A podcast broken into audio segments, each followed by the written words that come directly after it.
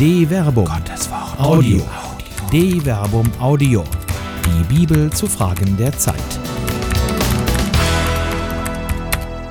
Selig derjenige, der wählt. Demokratische Gedanken aus dem Alten Testament von Till Magnus Steiner. Papst Pius XII. bezeichnete das demokratische Wahlrecht als eine Pflicht für jeden Wahlberechtigten. Wer sich dessen enthält, insbesondere aus Gleichgültigkeit oder Feigheit, begeht an sich eine schwere Sünde, lädt eine tödliche Schuld auf sich. Desinteresse an der eigenen Zukunft, fehlender Wille zum Gestalten der Gesellschaft und eine Frustration über politische Entscheidungsprozesse können dazu führen, dass der eigenen Stimme bei Wahlen keine Bedeutung zugemessen wird. Solche Perspektiven sind aber zutiefst egoistisch. Sie blenden nicht nur das eigene Wohl, sondern auch das Wohl der anderen Menschen völlig aus. Gleichgültigkeit ist wie ein loderndes Feuer, das alles zerfrisst, mit dem es in Berührung kommt. Im Glauben selbst gehört das Wahlrecht zum Fundament der Beziehung zu Gott. Niemand ist zur Nachfolge gezwungen. Man kann dem Willen Gottes nachkommen oder man kann sich von Gott abwenden. In jedem Fall hat die Wahl eine Folge. Die Bibel ist nicht die Wiege der Demokratie. Die im Alten Testament bevorzugte Regierungsform ist eine Monarchie unter der Leitung Gottes. Im Endeffekt eine Theokratie. Allgemein war im alten Orient weder der Volkswille noch die Macht einzelner Personen das leitende Prinzip. Trotzdem lassen sich auch im Alten Testament demokratische Prozesse wiederfinden, die die Bedeutung der richtigen Wahl betonen. Gottes Zorn über die Demokratie.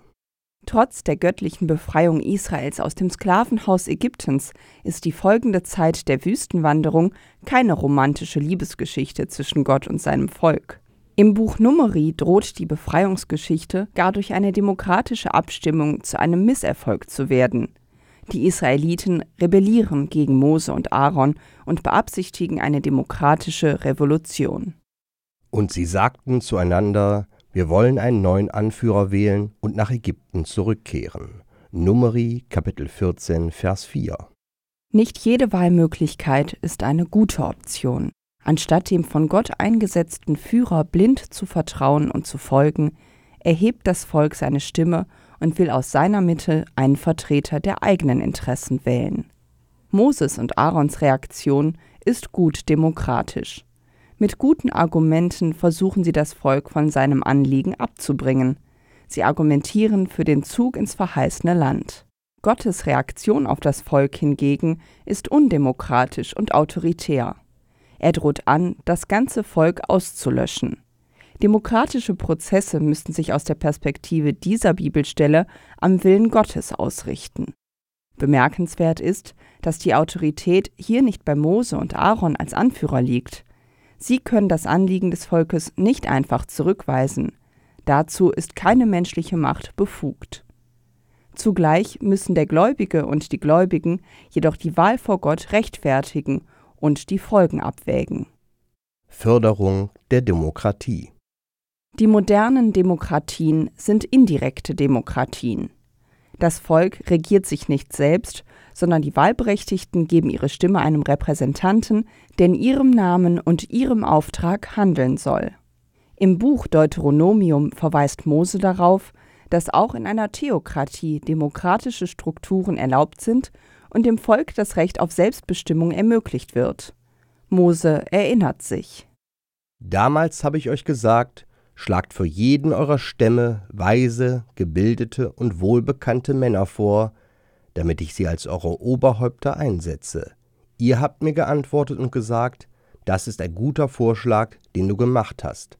Er soll ausgeführt werden. Deuteronomium Kapitel 1 Vers 13 bis 14 Wer weise und gebildete Männer und Frauen als eigene Repräsentanten haben will, muss an ihrer Wahl partizipieren. Das Wahlrecht ist ein unausschlagbares Angebot, das dazu beiträgt, dass die Interessen des Volkes an entscheidender Stelle berücksichtigt werden. Das Wahlrecht auszuüben ist ein guter Vorschlag, der ausgeführt werden sollte. Folgen und Chancen das Wahlrecht ist für mündige Bürger und Bürgerinnen eine Chance, die eigene Stimme für sich selbst und für die Gesellschaft zu erheben.